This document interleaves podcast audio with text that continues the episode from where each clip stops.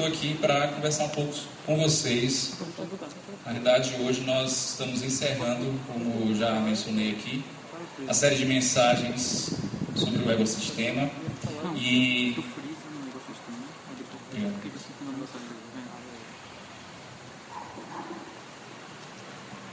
Para nós foi um motivo de muita alegria e de felicidade poder compartilhar com, com a igreja aqui esse, esse tema, é, porque esse tema sobre o ego transformado, né, o tema do ego transformado, e esse mesmo livro já tinha sido estudado, é, já tinha sido estudado antes, no início da plantação da igreja, o grupo que estava é, no início, junto com o Rodrigo e Paloma, né, o Rodrigo desde o início ele trouxe esse tema como um tema importante e necessário para a gente como igreja estar tá conversando sobre se ajudando a respeito da problemática, né, da questão do, do nosso ego, a gente aprender a lidar, na realidade, primeiro, aprender a conhecer o nosso ego e também aprender a lidar com o nosso ego.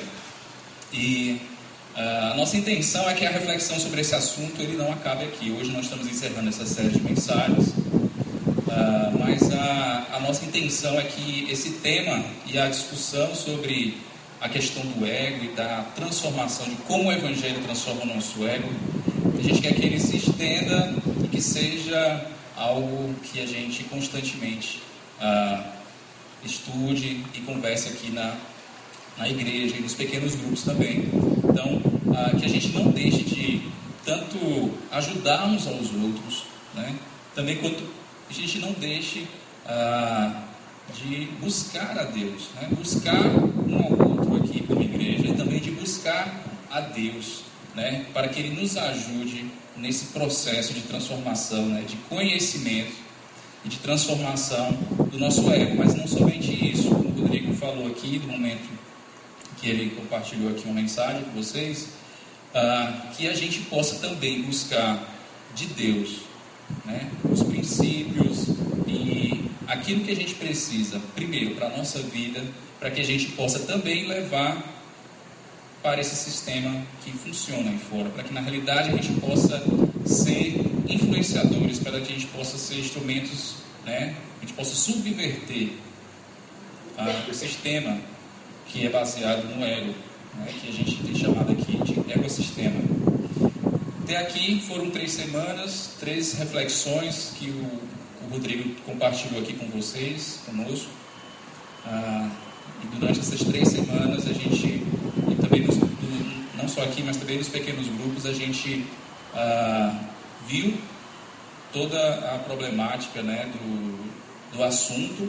E aí a gente, em todos esses, esses esses momentos de reflexão, a gente teve como base um texto que foi o missionário apóstolo Paulo, que escreveu na sua primeira carta que ele escreveu aos cristãos de Corinto. E eu queria ler novamente com vocês. A gente está encerrando essa série e a gente vai de novo ler essa passagem que tem sido base né, dessa nossa reflexão, dessa nossa conversa.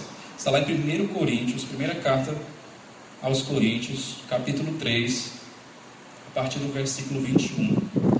A gente vai ler até o capítulo 4, versículo 7. 1 Coríntios, capítulo 3. Quem não tiver Bíblia, puder ajudar, prestar a Bíblia aí do lado. A partir do versículo 21 do capítulo 3.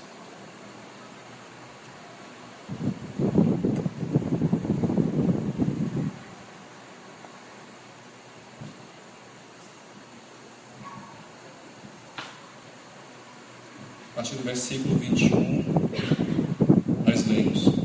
Portanto, ninguém se glorie em homens, porque todas as coisas são de vocês, seja Paulo, seja Apolo, seja Pedro, seja o mundo, a vida, a morte, presente ou futuro.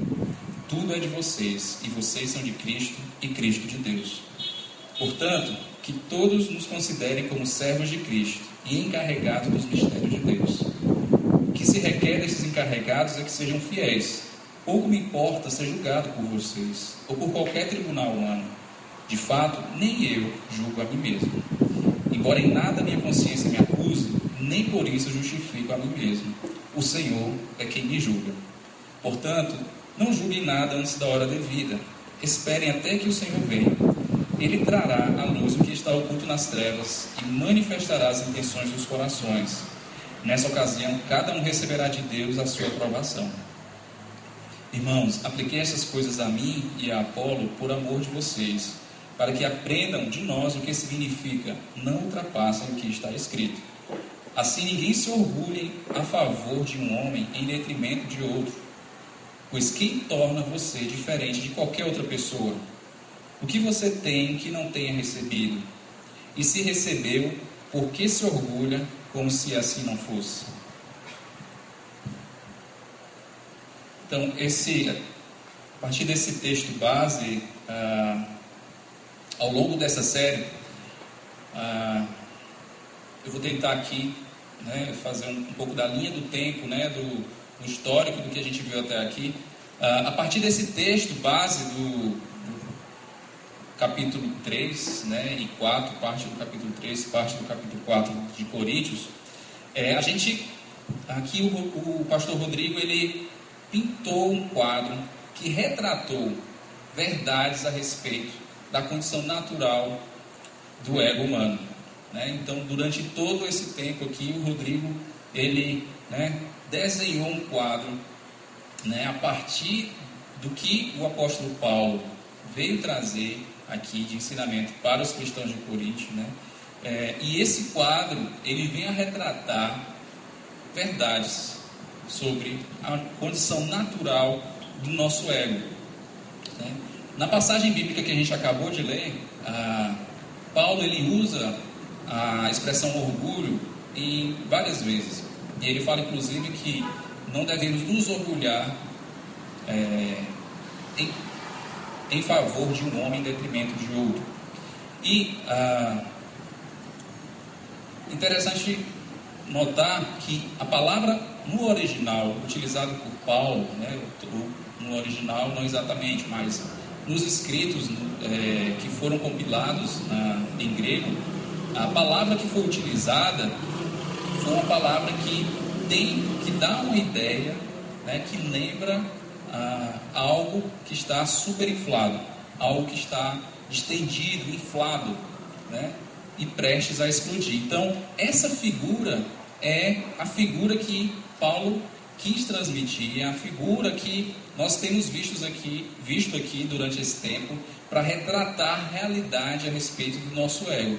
Então, a partir dessa metáfora de que, na realidade, o ego ele se assemelha a algo que está superinflado, que está distendido, que está prestes a explodir, é que a gente chegou a quatro verdades, quatro características sobre a condição do ego. Nós chegamos a que o ego é vazio, é dolorido, atarefado e frágil. E aí, com uma breve recapitulação, é, nós é, vemos aqui nas, nas mensagens e nas reflexões uh, que a gente tem tido essa semana de que o ego é vazio porque nós não encontramos o nosso senso de valor, né, a nossa identidade e o nosso propósito, né, o sentido verdadeiro da nossa vida em nós mesmos. Por isso o ego ele está sempre buscando algo que ele possa preencher esse vazio. Né? A questão é que o sistema baseado no ego, a gente viu que nos leva a tentar preencher esse vazio do nosso ego com qualquer coisa que não seja Deus. O sistema baseado no ego vai nos impelir a buscar em outras fontes, em outras coisas, ah, algo que preencha essa nossa necessidade de sentido, de valor, de propósito. E como a gente não consegue, isso nos frustra. Sempre que a gente tenta preencher esse vazio que há no nosso ego com algo que não seja Deus, nós nos frustramos, porque nada consegue preencher ou substituir aquilo que foi reservado para Deus. Ah,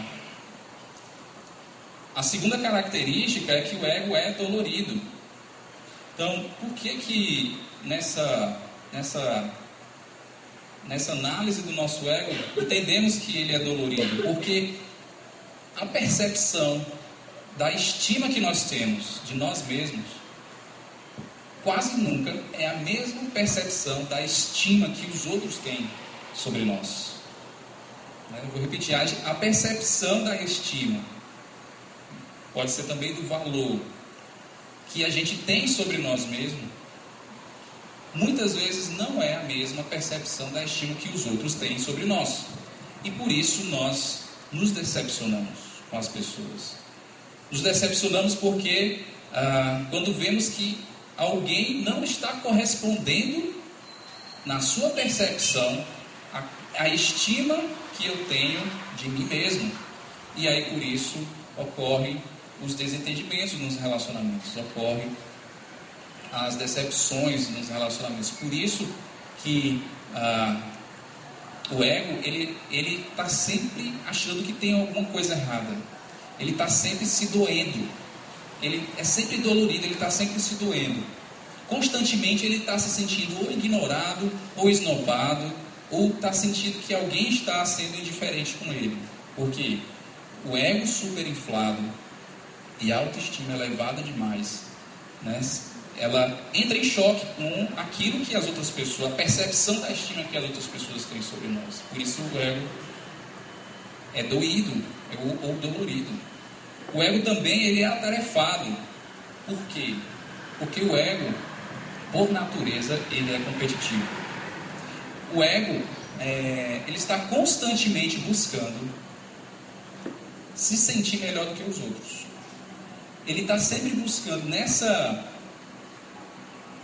nessa busca dele preencher esse vazio e dele se sentir muitas vezes esnobado, rejeitado pelas outras pessoas, ele constantemente busca se apresentar como o melhor de todos, ou como o melhor daqueles que estão à volta dele. Então, o, o sistema baseado no ego,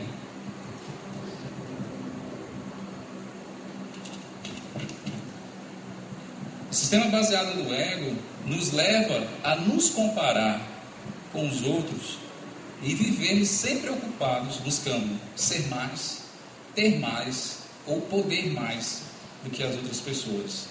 E acaba que a insatisfação que ah, comete o coração né, ah, de alguém que tem um ego superinflado é nunca estar contente com o que é ou com o que tem. Está sempre buscando algo mais. O ego também, ele é frágil. E essa ideia que, nessa né, essa pintura, essa figura, essa metáfora de, do ego como algo superinflado, prestes a explodir, né, é, nos dá uma ideia visual de que o ego é frágil.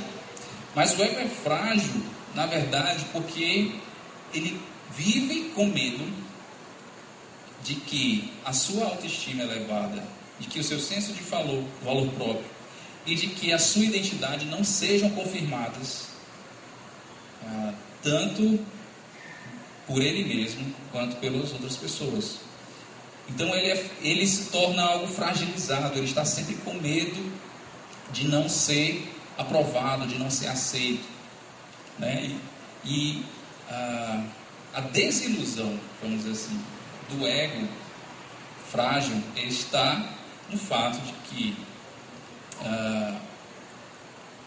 a gente não conseguir, muitas vezes, apesar de tentar muito, apesar de uma luta constante de tentar provar que se é especial, muitas vezes não conseguimos. Né? Então, de alguma forma, essas características do ego que a gente viu, o ego ser vazio, o ego ser dolorido, o ego ser atarefado e o ego ser frágil. Todas essas características estão relacionadas com o fato do nosso eu estar constantemente ou insatisfeito, ou decepcionado, ou frustrado, ou desiludido.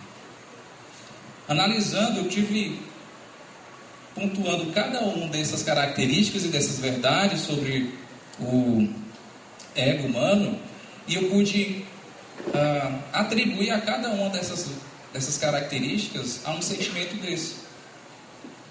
Né? É, que nosso eu está constantemente ou insatisfeito, primeiro, porque ele é vazio, dolorido, atarefado e frágil, o ego ele está nos fazendo, nos tornando cada vez ou insatisfeitos, ou decepcionados, ou frustrados ou desiludidos. Parece sinônimos, parece diferentes palavras para um mesmo sentimento, mas há algo que diferencia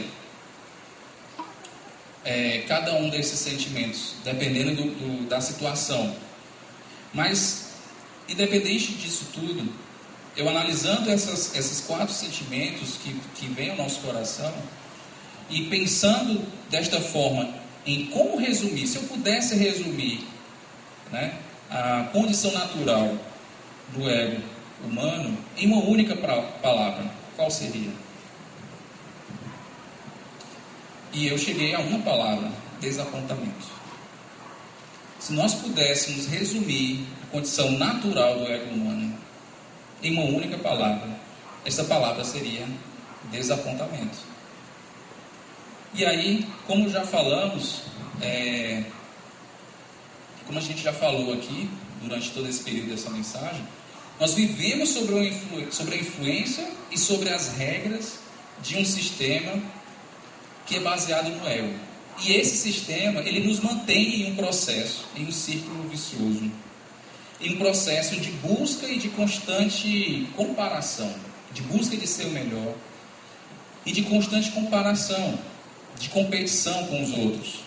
Todos os dias nós somos impelidos a lutar para se sobressair sobre as outras pessoas, seja no mercado de trabalho, ah, seja ah, na sua faculdade, seja em qualquer ambiente.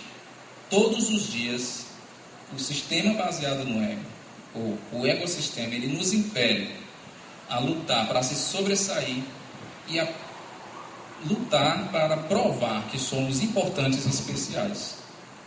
Né? O nosso valor e a nossa identidade acaba girando em torno disso, a tentar provar para a sociedade, para as pessoas, que nós somos importantes, importantes e que somos especiais. E aí, claro, como isso não é algo autêntico, nem legítimo, nem verdadeiro, a gente acaba se desapontando. Se desapontando tanto com as pessoas, se desapontando muitas vezes com as, com as instituições ou com quem quer que não retribua ou reconheça essa nossa busca. E a nossa tentativa de provar que nós somos importantes e que somos especiais. Então, a partir dessa consciência, eu cheguei também a uma outra conclusão. E aí, algo que se relaciona de uma forma particular com cada um, é de que a idealização, a idealização da verdade sobre o nosso eu, ou seja, da verdade sobre quem eu sou, está em constante conflito com a realidade de quem eu realmente sou. Eu vou repetir. A idealização da verdade sobre o meu eu está em constante conflito com a realidade de quem eu realmente sou. Sistema baseado no ego, ele nos impele a tentar provar que nós somos importantes e especiais.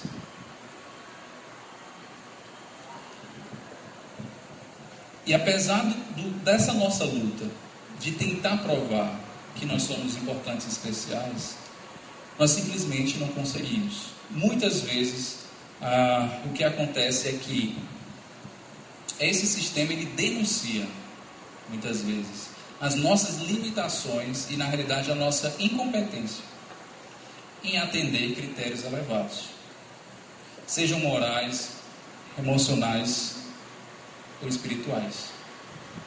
Isso é o que faz, nos faz nos desapontar. Isso nos faz nos sentir péssimos. É, apesar da luta, apesar de tudo que a gente tem buscado para tentar se sobressair, tentar provar para, para as pessoas aí fora, para o mercado de trabalho, para a sociedade, que nós somos importantes, que somos distintos, que somos especiais. O fato é que nós não conseguimos atingir esses padrões e critérios elevados do ecossistema, sejam morais, sejam emocionais, sejam, ou sejam espirituais. Apesar da nossa luta para sermos melhores, vemos então que na verdade nós somos pessoas imperfeitas, somos inábeis muitas vezes, não temos capacidade de nos tornar o que queremos ser. Essa é a verdade acerca do nosso erro. Como já mencionei também, esse é o fato de que, se eu pudesse resumir o ecossistema em uma palavra, eu resumiria nessa palavra: desapontamento. O próprio apóstolo Paulo, a gente vai ver, é, passou por um momento de desapontamento profundo quando ele se autoavaliou, quando ele olhou para ele, para quem ele desejava ser, para quem ele estava buscando ser, não só para aquele contexto religioso da época, mas para quem ele estava lutando para ser diante de Deus, ele se desapontou. Né? E em um profundo momento de desapontamento, ele reconheceu a sua fraqueza e a sua incapacidade de alcançar os padrões que ele mesmo buscava para a vida dele. Vamos ler o que Paulo escreveu aos Romanos, no capítulo 7, versos 23 a 25.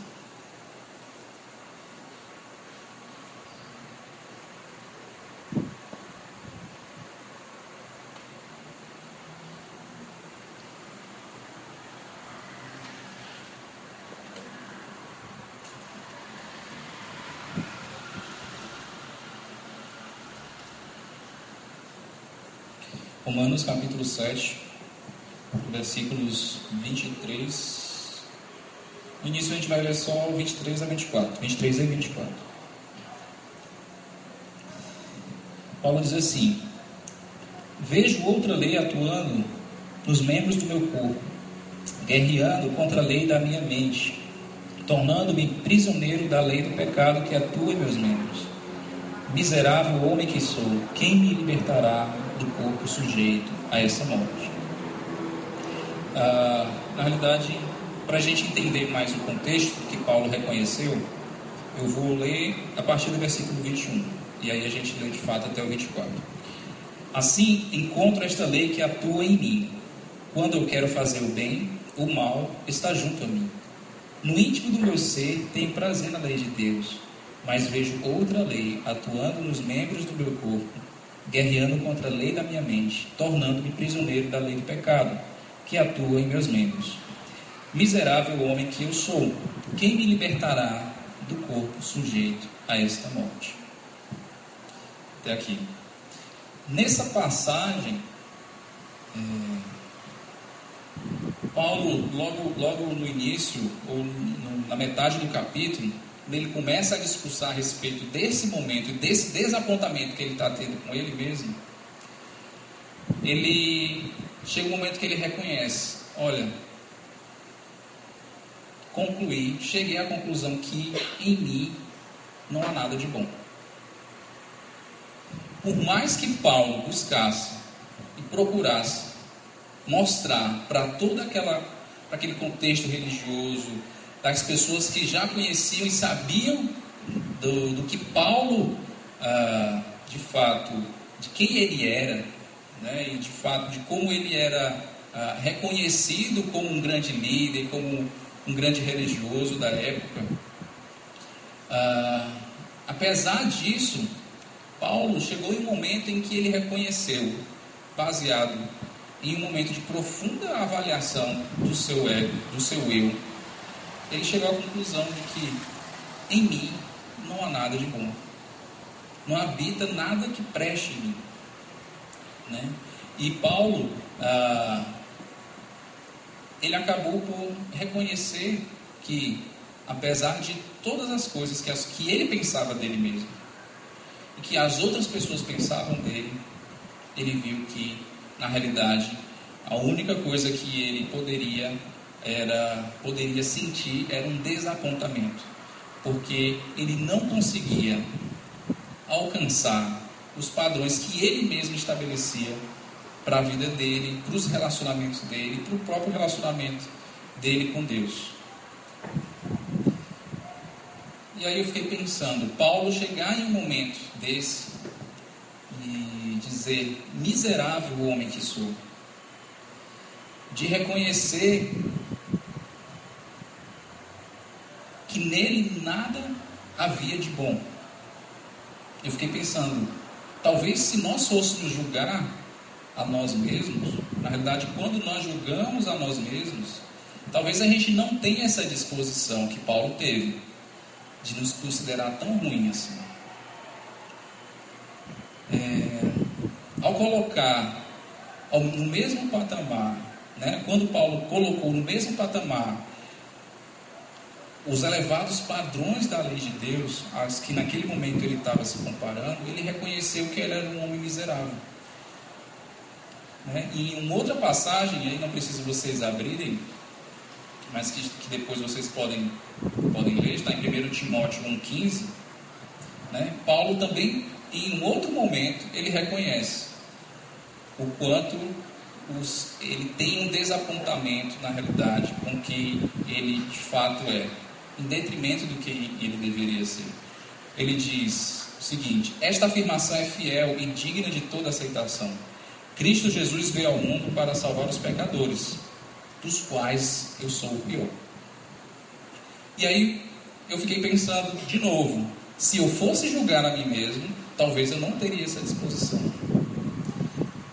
Provavelmente eu não teria essa coragem de me reconhecer ou de me colocar entre os piores. Será que teremos essa coragem? Será que depois de todo esse tempo, a gente conversando e falando a respeito da condição natural do nosso ego, será que nós teríamos essa coragem de nos reconhecer como miseráveis e de nos identificar com os piores? Repetindo, geralmente, o nossa, o nosso disposição ao nos julgar é sempre mais branda ao contrário de que da nossa disposição quando julgamos os outros. Mas a disposição que a gente tem ao julgar a nós mesmos, talvez não seja essa, de nos identificar ou de nos colocar entre os piores e de nos reconhecer como miseráveis. E aí você reflete um pouco e pensa um pouco a respeito de quem está falando isso não era alguém que de fato tinha uma fama de ser alguém ruim. Quem está falando é alguém que está no rol dos maiores líderes da humanidade, das pessoas que mais influenciaram a humanidade. E na realidade, Paulo hoje ele é considerado entre os cinco ou sete maiores líderes que a Terra já conheceu. Não é qualquer pessoa que está falando isso. Não é uma pessoa que era tinha fama de ser alguém ah, medíocre. Pelo contrário, a fama de Paulo era de ser zeloso, era de ser comprometido, era de ser alguém que tinha uma estatura social, que tinha uma estatura ah, religiosa, né, é, muito elevada. Ele era um homem reconhecido como um grande homem desde aquela época. Então é importante a gente primeiro pensar a respeito de quando a gente fala a respeito desse julgamento de Paulo sobre si mesmo, de se considerar um homem miserável e de dizer: Olha, cheguei à conclusão de que nada de bom habita em mim, e de se identificar entre os piores entre aqueles que são pecadores. é importante a gente lembrar quem é que está fazendo esse julgamento sobre si mesmo. É esse Paulo, o grande Paulo. E aí, é essa pergunta que eu faço, que eu deixo aqui para vocês. Será que temos coragem de nos reconhecer como miseráveis? Será que nós temos coragem e disposição de nos identificar com os piores? Talvez sim, talvez não. Mas uma coisa é certa: não sem frustração e decepção. Nós não conseguiremos, não chegaremos ao ponto de nos reconhecer assim, sem chegar ao desapontamento. Paulo, ele só conseguiu chegar nessa, nesse momento, nessa disposição de considerar a si mesmo alguém que nada de bom habitava dentro de si e que era um miserável e o pior dos piores. Ele só conseguiu chegar a essa, esse julgamento sobre si mesmo quando ele chegou a um profundo momento de desapontamento com ele mesmo.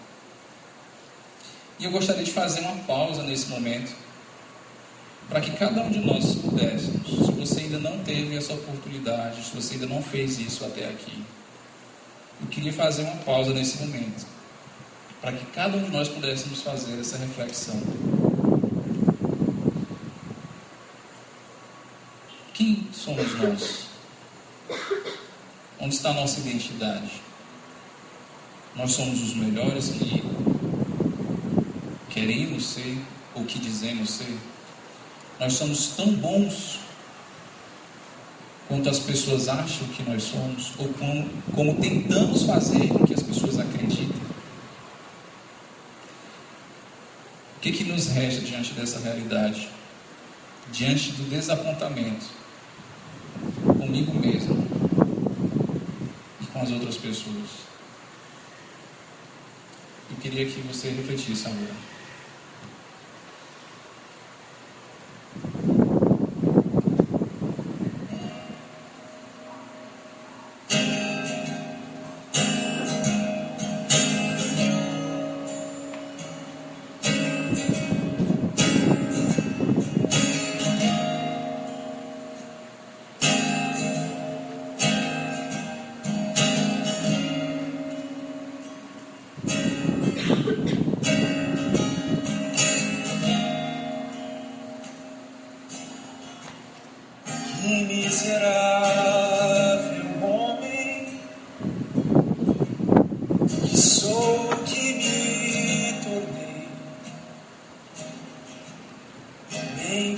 Bye.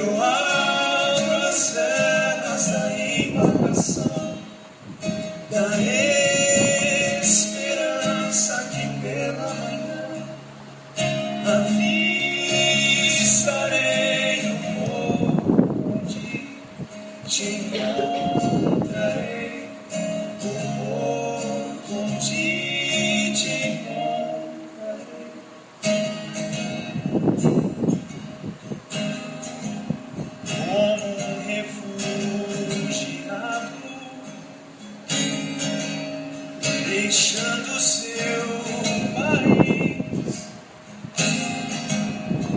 fugindo pela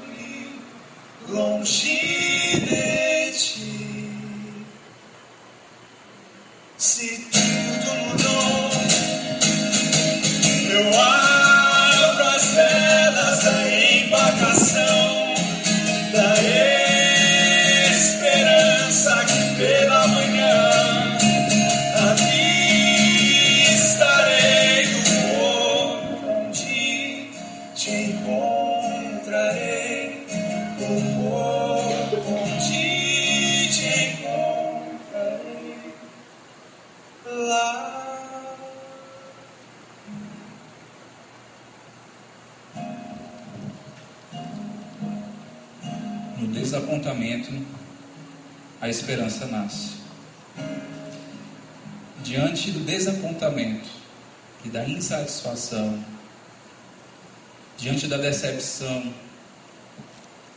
das frustrações e das desilusões da vida, não somente conosco, mas também com as outras pessoas, é no desapontamento que nasce uma esperança. No desapontamento, nós aprendemos quem realmente somos. E o desapontamento também nos mostra quem Deus realmente é na nossa vida. No meio dos nossos próprios pecados, dos nossos próprios questionamentos, das nossas dúvidas, das nossas decepções e desilusões, descobrimos então que é no desapontamento que a esperança que o Evangelho nos traz é a única saída para o nosso ego ser transformado. Sem desapontamento, sem quebrantamento, não existe esperança para a gente ser transformado.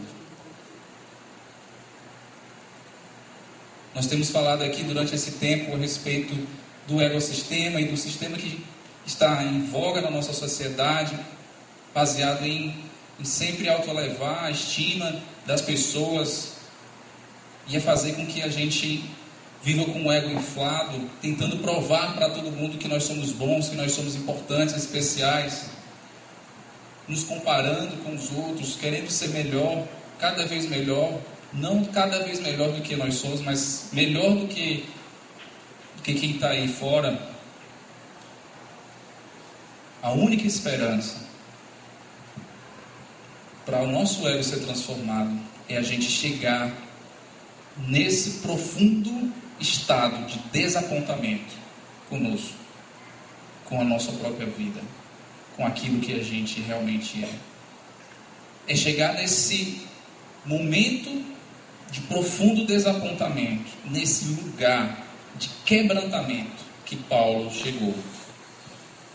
Esse lugar de profundo arrependimento, onde ele reconheceu, de fato, as pessoas, eu posso, eu posso, minha consciência pode, pode estar limpa. De fato, as pessoas podem me considerar um grande homem. Mas quando eu olho para quem eu realmente sou, no desapontamento de quem, em descobrir quem eu realmente sou, é que nasce a esperança no coração de Paulo. A esperança trazida pelo Evangelho. E se tudo isso que a gente pôde refletir, escutar, conversar, compartilhar até aqui, não nos fizer chegar nesse lugar de quebrantamento, nessa condição de desapontamento consigo mesmo, não vai haver esperança de mudarmos. No desapontamento é que nasce a esperança do nosso ego ser transformado.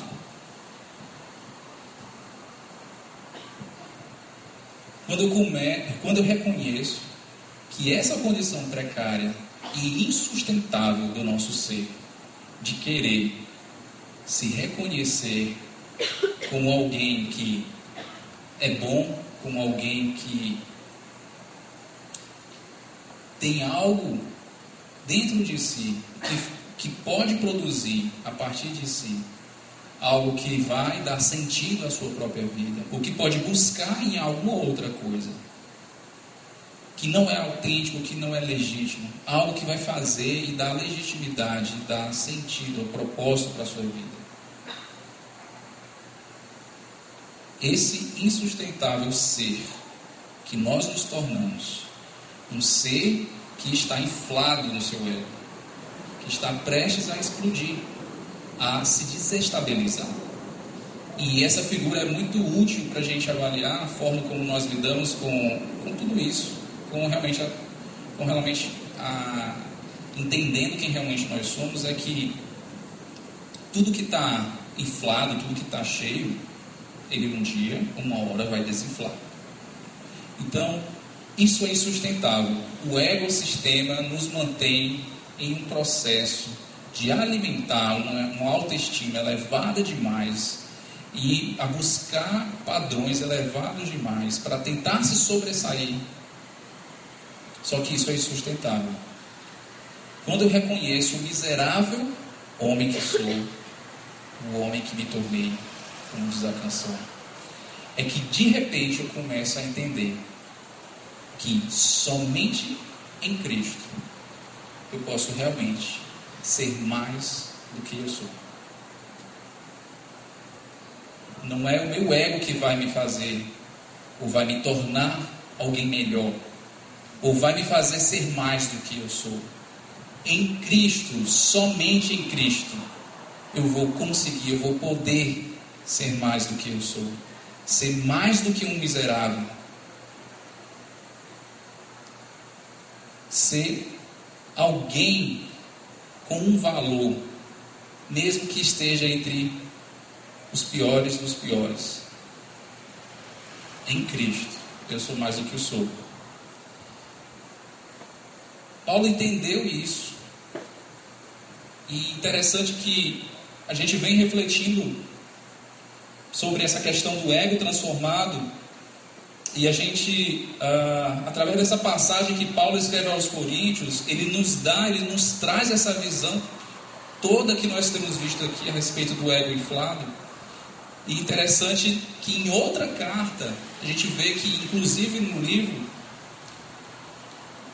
o autor fala que esse é um tema específico de Paulo.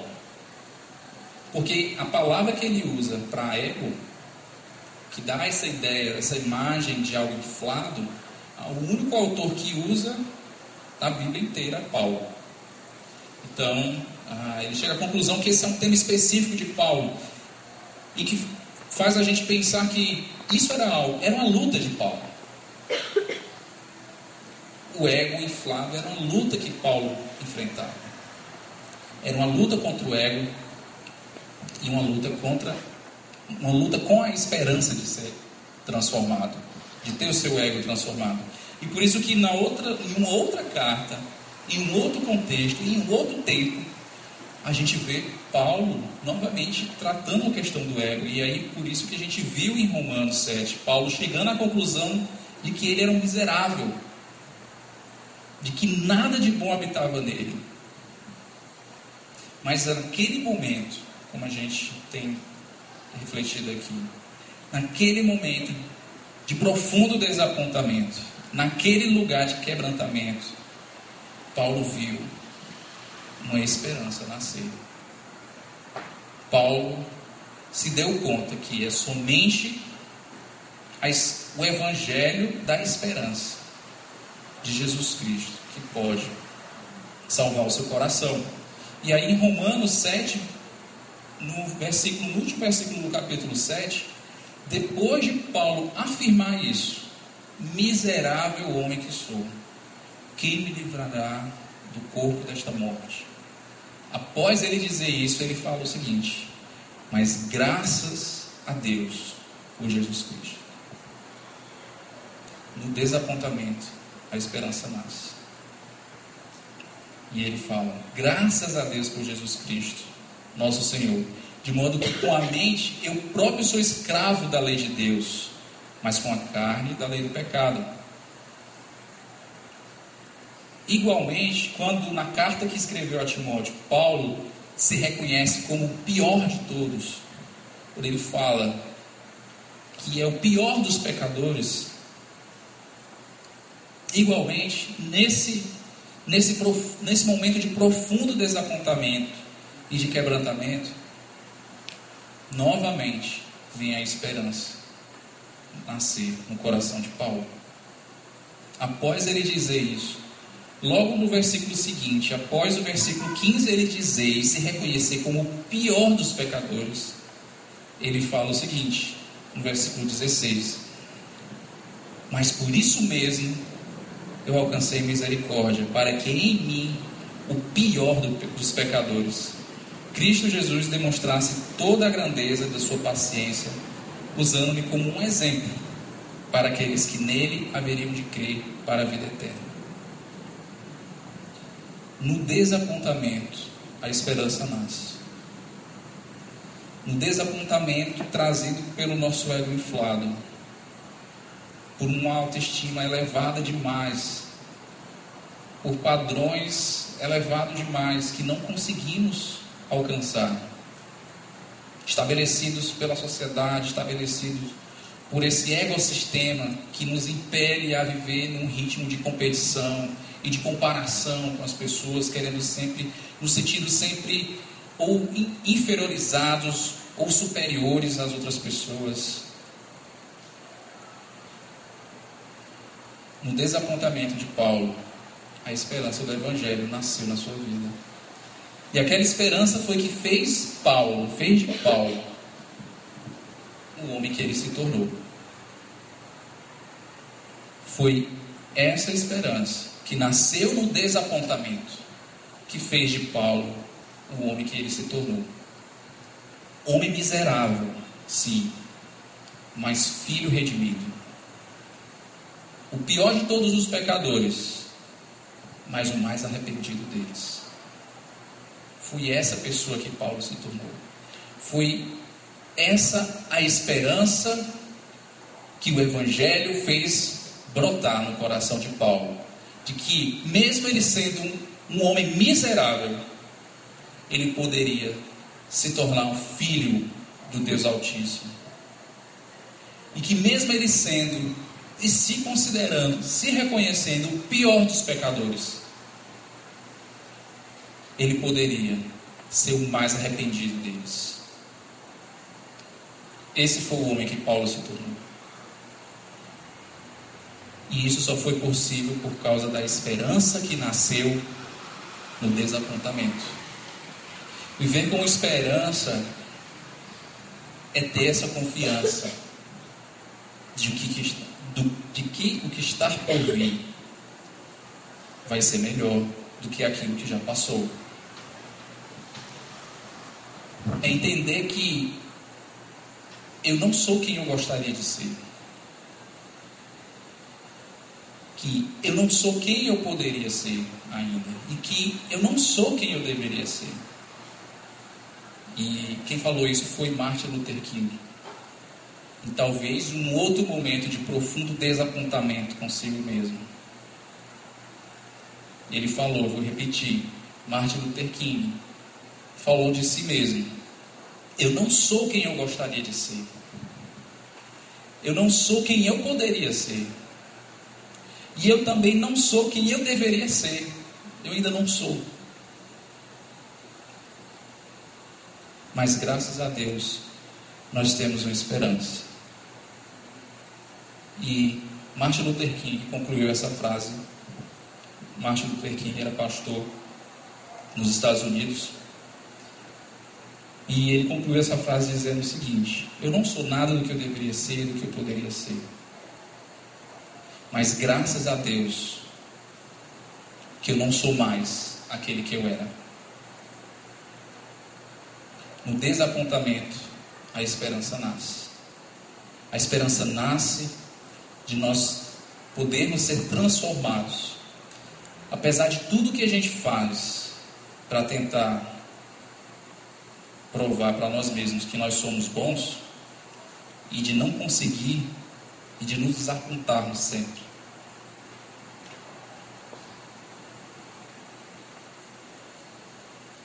No desapontamento, a esperança da mudança e da transformação nasce no nosso coração. Quando decidimos caminhar com Cristo e não viver mais sobre a influência do sistema baseado no ego, eu começo aos poucos a não ser mais quem eu era.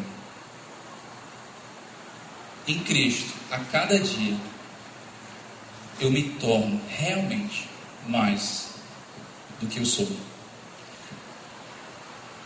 Essa série, e para concluir a, a mensagem de hoje, não podia ser diferente. É, na realidade, a conclusão aqui de tudo isso que a gente viu nessa série é: Deus está fazendo um apelo, Deus está chamando a atenção, a nossa atenção, para algo que está que é insustentável, algo que está nos destruindo. É tempo de da gente querer e fazer algo, da gente escapar dessa prisão do nosso ego inflado e das estruturas desse ecossistema que a nossa sociedade vive.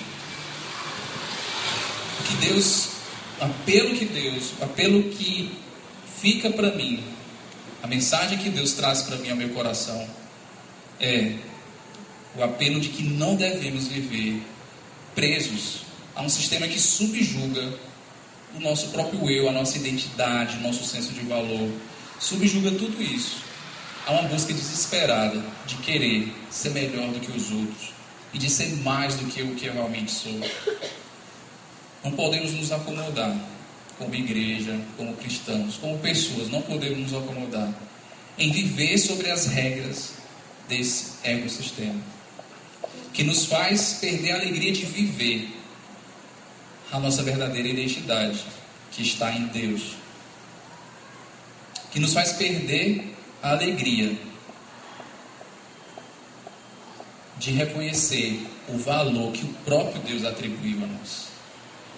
Ao entregar a vida do seu filho para nos resgatar e para nos tornar seus filhos também. É tempo de viver um novo sistema é tempo de trilhar um outro caminho. É tempo de fazer uma nova rota para a nossa vida. Como um refugiado, deixando o seu país, deixando para trás o homem que eu fui e as casas que eu construí para o meu ego, longe dos propósitos de Deus. É tempo de sair fora disso. É tempo de você trilhar um outro caminho. É tempo de viver em um outro sistema.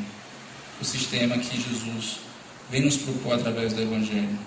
O ecossistema alega que somente com uma autoestima elevada e com um ego inflado você poderá encontrar a satisfação, o bem-estar, a felicidade, o prazer e a plenitude. Mas, graças a Deus por esta série, graças a Deus por este tempo de reflexão, em que Deus nos fez compreender que somente em Cristo eu posso ser mais do que eu sou. Somente quando, no momento de profundo desapontamento, no momento de quebrantamento, de reconhecer o miserável homem que eu sou,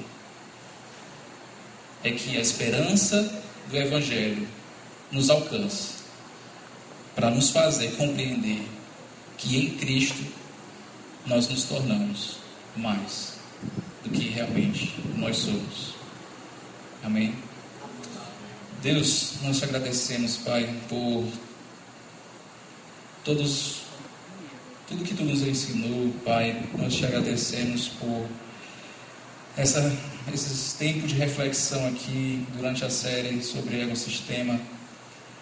Pai, mas eu vim te pedir que a semente, as sementes que foram plantadas da tua palavra possam prosperar no nosso coração, Pai.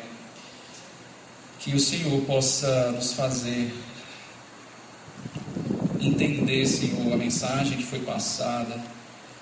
Que a gente possa entender isso, Pai, que somente no lugar onde há quebrantamento, no lugar onde há desapontamento, é que a esperança de termos o ego transformado nasce, Pai. Porque essa esperança é trazida pelo Teu Evangelho, é trazida pela Tua,